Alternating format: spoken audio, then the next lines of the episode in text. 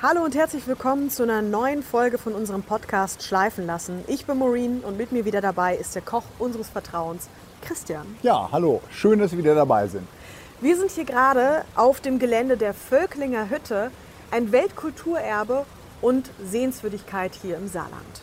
Und ich muss sagen, bei dem Wort Hütte, also ziehe ich ja eher, naja, eben so ein kleines Hüttchen, aber wenn man sich hier schon mal umschaut, äh, das trifft es nicht so ganz.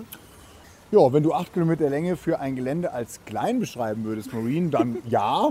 Aber nein, die Völklinger Hütte ist riesig, die ist alles andere als klein. Früher war das hier ein Eisenwerk und heute Weltkulturerbe. Das Werk wurde 1873 gegründet und dann ziemlich schnell von der Familie Röchling übernommen. Und die haben das Ding hier richtig groß aufgezogen. Die waren hier teilweise die größten Eisenträgerhersteller in ganz Deutschland. Und man muss sich einfach vorstellen, jeden Tag und jede Nacht haben hier die Hochöfen gearbeitet. Und dann durch die Globalisierung und halt auch mangelnde Nachfrage hat es dann halt dazu geführt, dass 1986 das Werk stillgelegt wurde. Zuerst war auch nicht so klar, okay, was macht man mit so einem riesen Gelände, mit diesem Stahlkoloss mitten in der Stadt. Abreißen war zu teuer. Und deswegen haben sich KünstlerInnen dann dazu entschlossen, dass sie dieses Gelände nicht abreißen wollen, dass es erhalten bleiben soll und acht Jahre später wurde die Völklinger Hütte dann als erstes Industriedenkmal weltweit, wo die UNESCO gesagt hat, das muss Weltkulturerbe werden. Und wir starten unsere Tour heute hier bei den Granulierbecken. Und äh, wie du siehst, Maureen, die werden heute ganz anders genutzt. Dort sehen wir nämlich hier ganz, ganz viele Goldfische und Rotaugen, die sich hier tummeln. Und wie gut, dass wir, mit, dass wir altes Brot mitgebracht haben. Der Koch ist vorbereitet. Ganz genau. Und die Fische jetzt erstmal füttern können. Oh, darf ich? Darf ich?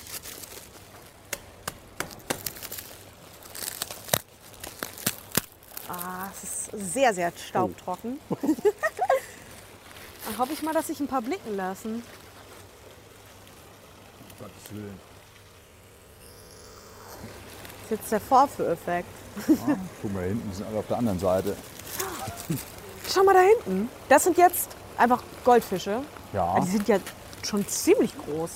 Aber es ist schön zu sehen, dass es hier so Ja. die Natur sich den Platz zurückerobert. Und aber auch die Rotaugen, da muss ich als Koch gerade wieder drauf eingehen, Maureen. Das ist ein, äh, ein Gericht von der Mosel, Friture de la Moselle nennt sich das. das sind, äh, man frittiert quasi die Rotaugen am Stück mit Kopf und allem Pipapo. Lecker. Schmeckt hervorragend, isst man mit Pommes und Salat und eine Flasche Wein dazu.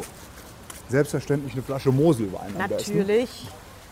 Es soll ja regional bleiben. Und dann würde ich sagen, gehen wir mal rein ins Gelände. Und zwar gehen wir jetzt zum Bauch der Völklinger Hütte in die Möllerhalle.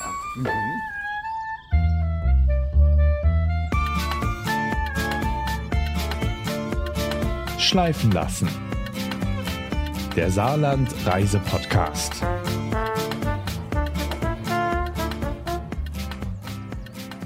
Früher wurden hier 12.000 Tonnen Rohstoffe für Möller gelagert. Das war so ein Gemisch für Hochöfen. Und heute gibt es hier wechselnde Ausstellungen. Aktuell die Ausstellung 1986. Das war ja genau das Datum, wo die Hütte stillgelegt wurde. Und das war ja auch generell für Deutschland ein Wendepunkt von der Industrie hin zur Dienstleistungs- und Freizeitgesellschaft. Und die Ausstellung möchte ganz gern diese, ja, diesen Wandel aus dieser Zeit darstellen mit vielen Fotos von Michael Kerstgens. Ja, und wir gehen jetzt zur Dauerausstellung von der Familie Röchling. Die Familie hat hier ein Stahlimperium großgezogen. Zum Beispiel wurden 95 Prozent aller Stahlhelme für den Ersten Weltkrieg hier produziert. Aber ich muss sagen, ich finde es gut, dass die ja auch dunkle Vergangenheit hinter dem Erfolg der Familie hier nicht verschleiert wird. Ja, man kann sagen, das wurde hervorragend aufgearbeitet. Hermann Röchling hatte Adolf Hitler sehr oft getroffen. Er pflegte regelrecht einen engen Kontakt zu ihm. Ja, und sowohl im Ersten als auch im Zweiten Weltkrieg mussten ZwangsarbeiterInnen hier schuften, insgesamt gut 12.000 Menschen. Und die mussten unter anderem auch Waffen herstellen, die dann gegen ihre eigenen Heimatländer eingesetzt wurden. Stelle ich mir eine relativ ungemütliche Situation Ja. vor. ja, die Völklinger Hütte hat diesen Arbeitenden ein Denkmal gesetzt vom Künstler Christian Boltanski, der nicht nur Arbeiten im MoMA in New York oder im Tate in London, sondern auch hier in der Völklinger Hütte äh, kreiert hat. Und zwar hier sieht man lauter rostige Archivschränke mit Nummern. und man führt hier durch einen schmalen Gang entlang bis zu einem Berg schwarzer Kleidung. Ah ja, und, was wir, ja, und was wir hier hören, sind die Namen der Zwangsarbeitenden, die rund um die Uhr hier genannt werden.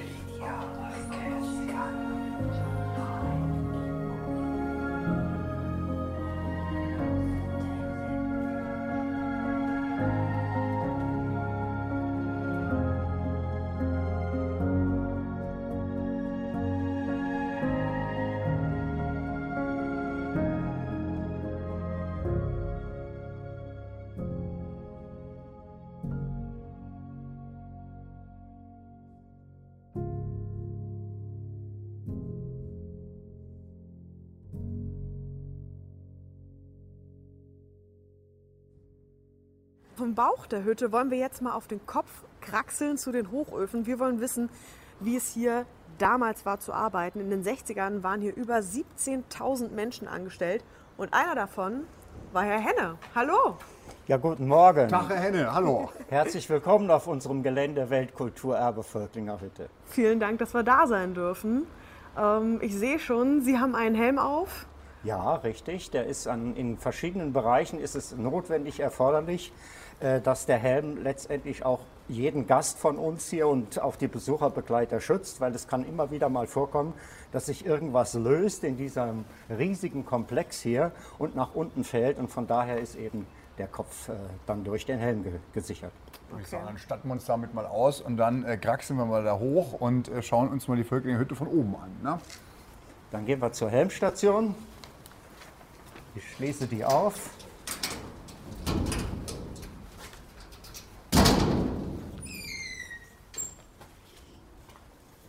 Oh ja. Ja, nimmt sich bitte jeder ein äh, Kopftuch, ein Haarnetz und auch den dazugehörigen Helm. Den kann man der Größe nach einstellen.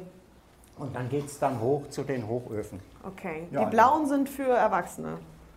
Ja, auch die orangefarbenen und die gelben sind für unsere Kids gedacht. Ja, eigentlich müsste ich beim, ich habe so einen kleinen Kopf, müsste ich ja fast sogar den gelben nehmen. So, ich bin ausgestattet. So, Da müssen wir jetzt hoch. Genau. Ja, Respekt, ne? das sind ein paar Stufen. Ne? Ja, also ich habe die mal vor etlichen Jahren gezählt. Äh, In der Sache sind es so 145 Treppenstufen, aber recht gut, recht gut zu bewältigen. Dann würde ich mal sagen, auf geht's. Ne? Aber wirklich, im wahrsten Sinne.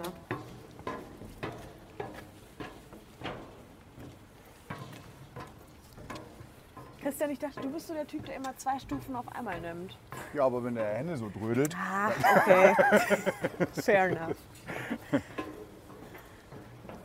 Boah, es ist aber echt schon gut steil. Also äh, an alle Hörerinnen und Hörer da draußen, es gibt auch einen Fahrstuhl. Aber wir, wir wollen uns einfach ein bisschen quälen. Aber mit jeder Stufe wird der Ausblick noch interessanter.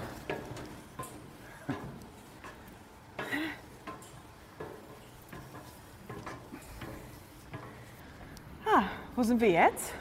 Hier steht ganz groß Hochöfen und man sieht aber nur fliegende Schubkarren. Ja, fliegende Schubkarren. Das habe ich zwar so nie in der Formulierung gehört, Ja, okay, Schubkarren ist auch nicht ganz richtig. Sagen aber in der Sache sind es Hängebahnwagen. ja, das Und diese Hängebahnwagen hatten die Funktion gehabt, sie wurden in der Möllerhalle, da lagen nämlich die Rohstoffe, überwiegend das Eisenerz, da wurden sie befüllt und dann hinter mir rechts äh, über die Seilbahn nach oben gebracht und hier oben gesteuert sind sie dann äh, worden, um dann an den Hochöfen dann auch die Begichtung durchzuführen, also das Befüllen des Hochofens. Und das kann man hier ganz deutlich sehen. Und es war ja auch so, dass hier nicht nur Männer gearbeitet haben. Ne? Ganz genau. Es gab Zeiten, da waren hier Frauen tätig auf der Völklinger Hütte. Es gab Zeiten, also vor um 100 Jahre herum, äh, da waren die sogenannten Erzengel, die Frauen, so hat man die genannt in der damaligen Zeit. Das waren Tagelöhnerinnen gewesen, die von Hand die Schiffe, die aus dem Lothringischen hierher, die die Minette gebracht haben, also das lothringische Eisenerz. Und dann haben die Frauen die Schiffe von Hand entladen, haben die Erzbrocken in Körbe befüllt und dann auf den Kopf gestellt und die Böschung hochgekrabbelt und auf weitere Transportsysteme. Hier oben war es so, da hatten die noch keine eigenen Elektromotoren gehabt, diese Hängebahnwagen. Also haben sich auch hier in diesem Bereich immer wieder Frauen aufgehalten. Und wenn dann die Hängebahnwagen diese Höhe hier erreicht haben, also diese horizontale, und dann sind die Frauen, sechs, acht Frauen hier hintergesprungen und haben dann von Hand bis zum Ende der Gichtbühne, das sind 220 Meter, von Hand diese Hängebahnwagen geschoben und gedrückt. Also sechs bis acht Frauen oder Ja. Personen braucht es, um so, so einen Hängewagen in Bewegung zu bringen, weil der so schwer ist. Ganz genau. Okay. Das Ja, heißt, vor allem, wenn er befüllt mittels- ist natürlich. Klar. Mittels dem Seilzug quasi bis hierher gebracht und ab Richtig. hier endete das System und dann hat man es mit, äh, mit, Hand, äh, mit, mit Manpower quasi dann machen müssen. Ne? Mhm. Sind wir gerade bei dem Thema, wie war das denn eigentlich, Henne, hier auf so einem riesen Gelände zu arbeiten, wo überall Lärm, Ruß äh, und äh, ja, ständiges Treiben war, pausenlos. Äh, wie war das denn so vom, vom Gefühl her? Ja, vom Gefühl her. Ich kann mich noch erinnern, äh, ich habe ja dann 1970 hier eine Lehre gemacht als Hüttenfacharbeiter. Die hat drei Jahre gedauert. Und, äh, und es war so, bevor man natürlich hier sich beworben hatte, hat man in der Familie, hat man in der Nachbarschaft immer den Rat des Lebens bekommen, Bub, geh auf die Hütte oder in die Grub, da hast du ein lebenlanger geregeltes Einkommen. Das hat sich heute alles relativiert. Die Hochöfen sind stillgelegt. Der saarländische Kohlebergbau ist äh, geschlossen worden vor acht, neun Jahren. Also das hat sich verändert. Aber ich habe es dann tatsächlich geschafft über eine Aufnahmeprüfung. Und am ersten Tag hat man uns vorm Verwaltungsgebäude in Empfang genommen. Der kaufmännische Zweig ist dann in die Büros, dort wo man sie gebraucht hat und dann auch in der Lehre dann letztendlich angelernt hat. Und die anderen, die Handwerker, die Hüttenfacharbeiter, die sind dann in die Lehrwerkstatt begleitet worden. Das waren Sie. Und da war ich dabei. Yes. So, und das war für mich alles, es war ja morgens 10 Uhr, heiterer Sonnenschein und am anderen Morgen um 6 Uhr war ja dann Schichtbeginn. Man musste da zu Hause um halb fünf schon aufstehen als 15-Jähriger. Oh. So, und zwar stockdunkel. Und was passiert? Und da war ich kein Einzelfall. Äh, ich habe die Lehrwerkstatt nicht mehr gefunden. Ich wusste gar nicht, wo ich war. Also hier war, und da war ja auch alles in Bewegung gewesen. Ja. Also die Maschinen, die sich bewegt haben, der Erdschreckaufzug hat sich bewegt. Die Lokomotiven sind hin und her gefahren und haben irgendwelche Transportgüter bewegt. Also das war nicht so ohne. Und man hat sich dann halt durchgefragt und die alteingesessenen Arbeiter haben gesagt, geh mal durch den Tunnel und vorne rechts, da bist du in der Lehrwerkstatt. Also so war das gewesen. Äh, In der Sache selber, wie man dann auch ein bisschen so langsam auch den Überblick hatte, äh, dann hat man ja schon gespürt, was hier los ist mit Dreck. Der Ruß war eigentlich das geringere Problem gewesen. Der ist zwar auch in der Kokerei, äh, es sind schwarze Wolken aus, den, aus der Koksbatterie entwichen, aber in der Masse war hier einfach rostbrauner Staub unterwegs. Oh Mann. Und der hat sich überall Ich niedergeschlagen. habe gehört, wenn die Feldklinger auch außerhalb der Hütte ein Eis gegessen haben, Ja, das ist richtig. Im Dann Sommer, also wenn man sich für 10 Pfennig eine Eiskugel leisten konnte, dann hat man die natürlich auch gleich auf der Straße in Völkling, der Ratterstraße, dann das Eis gegönnt. Und es hat Sekunden gedauert und es hat geknirscht zwischen den Zähnen. Ah, Es das waren auch- noch ja, Zeiten. hab- Ich habe auch schon mal gehört, dass hier Leute ihr Auto nicht mehr wiedergefunden haben, äh, als sie nach Schichtende kamen, weil es plötzlich die Farbe gewechselt hat. Ja, ja, jetzt haben sie mich aber erwischt. Einmal finde ich nicht die Lehrwerkstatt und dann finde ich mein eigenes Auto nicht mehr. Also ich konnte mir dann mit 20 Jahren, wo ich dann zwei Jahre im Schichtbetrieb war und es dann auch letztendlich äh, gutes Geld gab, man war ja Nachtschicht ist besonders vergütet worden, Wochenende ist vergütet worden, die Feiertage sind besonders vergütet worden und ich konnte mir einen Neuwagen leisten. Und man kann das ja hier unter uns so sagen, es war ein Peugeot 504. Das war eine Staatskarosse gewesen. In der Nachbarschaft, da wo ich herkam, da sind die, die Nachbarn beinahe aus den Fenstern gefallen und haben Maulsperre bekommen, dass ich so ein junger Kerl mit so einem Auto vorfahre. Und die Modefarbe war elfenbeinweiß. Und so habe ich ihn bestellt und das, das musste es einfach sein. Und ich stelle mein Auto ab auf der ersten Nachtschicht und am anderen war ich, morgen war ich müde von der Arbeit, wollte heimfahren, aber mein Auto war weg. Wo ist nur mein Auto? Und da bin ich zehn Minuten hin und her gerannt, ei, da steht er ja. Aber aus Elfenbein weiß hat sich in der Nacht zwei, drei Millimeter der rostbraune Staub abgesetzt. und mein Auto hatte dann in, nach dieser Nacht eine völlig andere Farbe gehabt. Die Mutter hat das zu, zu Hause dann, ich sag mal, auch dahingehend realisiert und hat gesagt, Bub, was ist denn mit dir los? Ich habe mein Auto nicht mehr gefunden, das war alles so dreckig. Und dann hat die Mutter zwei alte Bettlaken zusammengenäht, an jede Ecke noch ein Gummizug. Und ich konnte vor allen Dingen auf der Nachtschicht mein Peugeot einpacken und vor diesem äh, Dreck letztendlich schützen. Aber das ist Wahnsinn, wie Sie das schildern, äh, wie das hier alles pulsiert hat, Tag und Nacht. Und jetzt muss man sich vorstellen, über 100 Jahre waren die Völklinger daran gewöhnt, dass äh, überall in der Gegend äh, Quietschen, Knarren, Lärm zu hören ist. Und dann plötzlich, 1986, legt man den Schalter um und plötzlich ist alles still. Genau so war es. Also das war dann, hat die Völklinger vor allen Dingen, ich, ich sage immer bei meinen Führungen, äh, dass die Völklinger Hütte war wie ein Orchester zu verstehen. Äh, man hat äh, also im Hammerwerk die großen Hämmer schlagen gehört. Man hat die Eisenbahn beim Rangieren gehört. Man hat natürlich drei bis 400 Hängebahnwagen, die permanent in Bewegung waren. Das Quietschen hat man gehört. Äh, Und dann ist auf einmal, so wie Sie das sagen, alles auf Null gestellt. Und die Völklinger waren irritiert, vor allen Dingen abends, wenn es zu Bette ging. Die konnten nicht einschlafen. Das Quietschen war nicht mehr da. Und sie sind in der Nacht auch immer wieder wach geworden. Sie haben was vermisst, nämlich das Quietschen. Und sie haben in der Sache sich durchaus vier Wochen, ja, ich sag mal, gewöhnen müssen, dass man eine einigermaßen wieder ruhige Situation hat. Das hat man über Generationen hinweg nicht gekannt. Ja, und jetzt, Hände, sind wir hier äh, auf der Gichtbühne. Und äh, ist das jetzt tatsächlich, das ist jetzt einer der sechs Hochöfen, die wir hier in der Ganz genau, wir stehen hier Hütte am haben. Hochofen 5. Man kann eigentlich nicht allzu viel sehen vom Hochofen. Nicht so wirklich. Man kann- Außer, dass er wahrscheinlich sehr, sehr groß ist. und tief. Ja, wir stehen auf 27 Meter Höhe, unsere Schuhsohlen. Und ich sag mal in der Laiensprache, das ist der, das ist der Deckel. Hier. Okay. Ja. Und unten drunter, wenn man hier durch die Öffnung schaut, kann man sogar die Glocke sehen. Und um uns herum sind das quasi vier Schornsteine für einen Ofen. Das sind keine Schornsteine gewesen. Das sind die Abfangrohre für das entstehende Hochofengas, das Gichtgas, das hier abgefangen wurde, in zwei Stufen gereinigt. Und es war ein idealer Energie- oder ein Energielieferant gewesen, nämlich für die Kokerei, für die Schmiede, für die Walzwerke, für die Stahlwerke.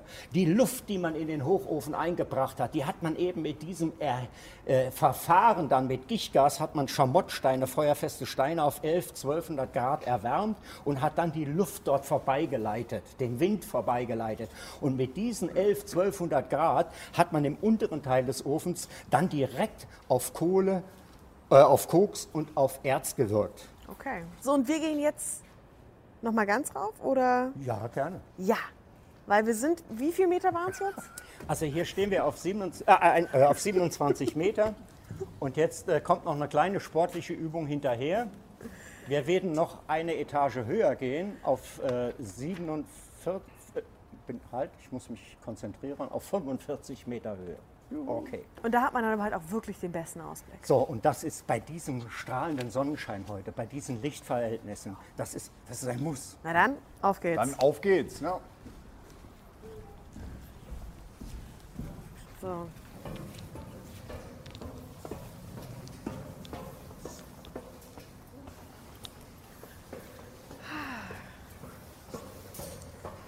Kuckuck. Christian. Schön Der atmen. Christian ist ein bisschen weiteratmen. langsam. Wir müssen, wir müssen auf Nachzügler warten. Ja, da haben die einen oder anderen Schnappatmung.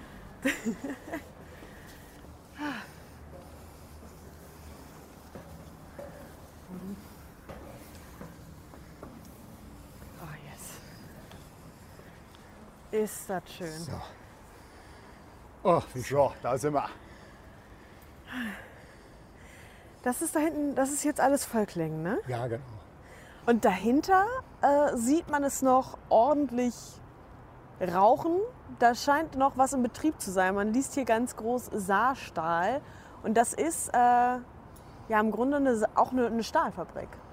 Das ist ein Stahlwerk. Ein Stahlwerk. Okay. Also bis 86, bis zur Stilllegung, waren ja alle weiterführenden Betriebe, die unterschiedlichen Stahlwerke, auch die Walzwerke, Hammerwerk, Schmiede und dergleichen war ja alles ein Bereich gewesen. Hm. Und jetzt hat man die Roheisenphase ausgekoppelt, nämlich die Hochofenanlage. Äh, Es war 1986, äh, ich sag mal, nicht, nicht absolut mehr der neueste, modernste Stand gewesen. Und so Gott sei Dank ist dann Anfang der 90er Jahre aus der insolventen Masse damals äh, die heutige Saarstahl AG aufge, äh, emporgekommen.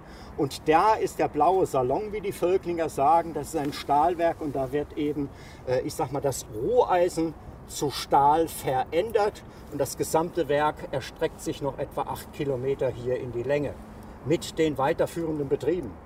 Ja, und wenn dann noch äh, das mit grünem Stahl hinzukommt, mit Da laufen schon die ersten Aktivitäten, vor allen Dingen auf der Dillinger Hütte, dass man eben CO2 weiter und weiter reduziert. Und Sie haben das Stichwort gesagt, äh, dass man dann irgendwann mal nicht mehr vom blauen Stahl spricht, sondern vom grünen Stahl. Das wäre natürlich toll, auch umweltfreundlich betrachtet. Also die Saarländer sind also nicht nur äh, Spitze mit ihrer Küche, äh, mit ihren unzähligen vielen Köchen, äh, die auch Sterne dekoriert sind, sondern die Saarländer sind auch Spezialisten im äh, Stahlbau sozusagen, ne? der weltweit. Stahlkochen. Im Stahlkochen, Wir genau. kennen uns nicht nur in der Küche aus, auch Deswegen. im Stahlkochen kennen wir uns. Nicht nur. Essen kochen, sondern auch Stahlkochen. Sehr, sehr gut. Okay, das erklärt einiges, warum ihr euch so gut versteht. Einfach das gleiche Handwerk gelernt. So, So. Vielen Dank, Herr Henne, dass Sie uns die Vergangenheit der Hütte hier so ein bisschen gezeigt haben, dass wir die kennenlernen durften. Wir haben ja auch Aktuelles gesehen, wie die Ausstellungen. Und jetzt würde ich mal sagen, werfen wir einen Blick in die Zukunft. Und äh, in die wird hier auch sehr viel investiert. Schauen wir uns das mal an.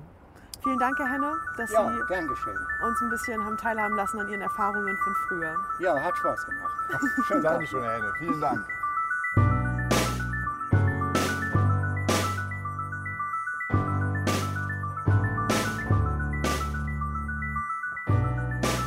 So, jetzt haben wir endlich wieder festen Boden unter den Füßen. Ja, war spannend da oben. Und jetzt tauchen wir quasi in die Zukunft ein mit dem Future Lab und den Ateliers für Kunststudierende. Ja, das Future Lab ist in der ehemaligen Erzhalle, wo Eisenerz früher gelagert wurde. Und jetzt findet man dort Inhouse-Farming und Aquaponik-Projekte. Indoor-Farming will Gemüseanbau in der Großstadt ermöglichen. Und mit Aquaponik kann man quasi, quasi ressourcenschonend Fische züchten. Und äh, deren Exkremente, die werden dann auch wieder für die Pflanzen als Dünger benutzt. Also hier hat man sich quasi doppelt Gedanke gemacht ne? Ja. und hier wird alles genutzt, äh, wie Perfekt. das quasi damals auch hier in Hütte gemacht worden Eben, ist. sehr, sehr umweltfreundlich und auch saupraktisch. Und wir sind jetzt hier in der Handwerkergasse. Hier hatten, der Name äh, lässt es einen schon vermuten, die Handwerker früher ihre Werkstätten.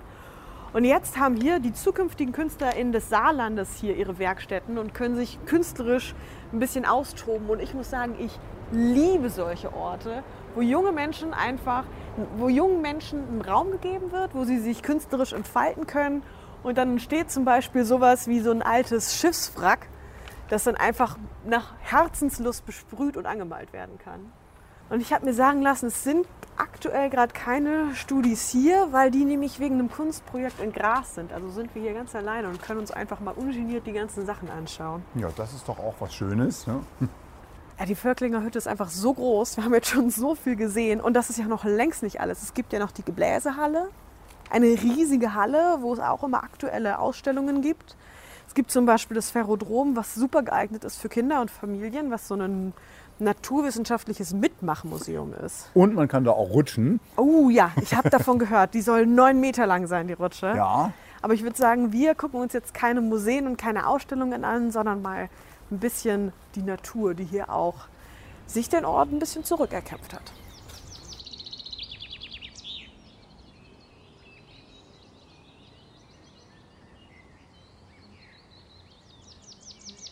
So, wir sind viel rumgelaufen, haben rostige Rohre, Tonnen von Stahl und riesige Hallen gesehen. Ich schlage vor, wir schauen uns jetzt mal an, wie sich die Natur hier ihren Platz zurückerkämpft hat.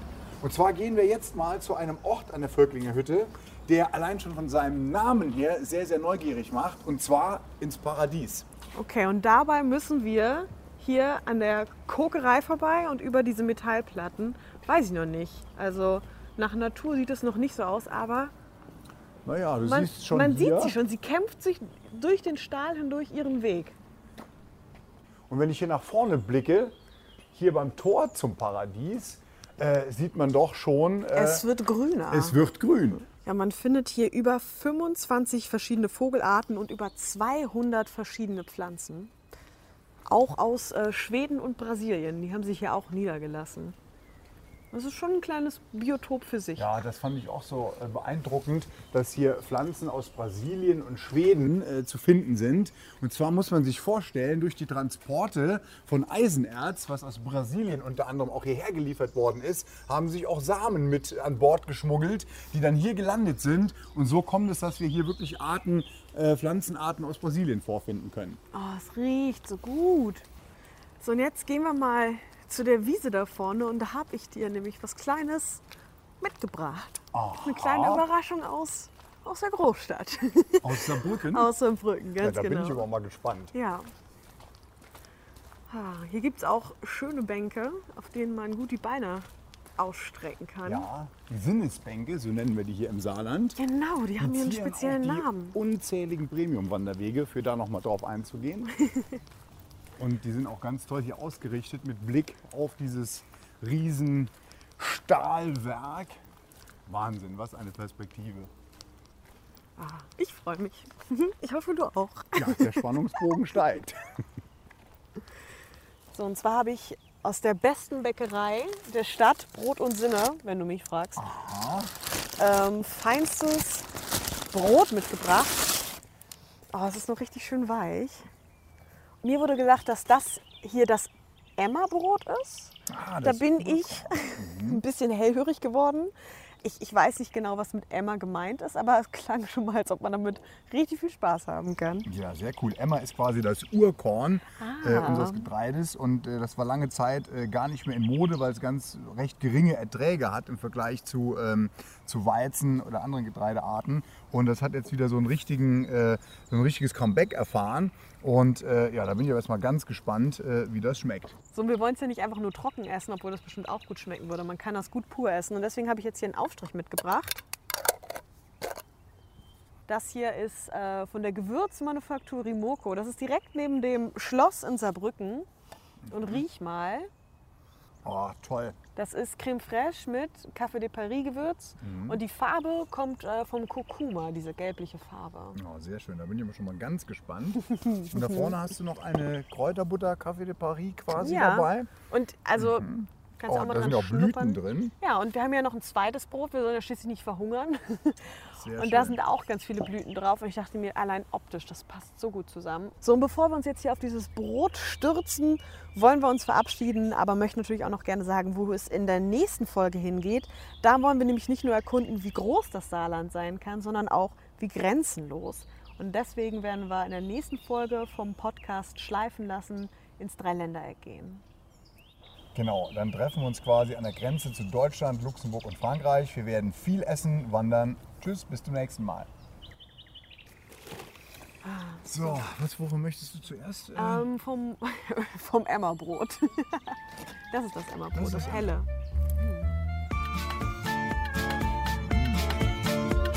Schleifen lassen. Der Saarland Reise Podcast.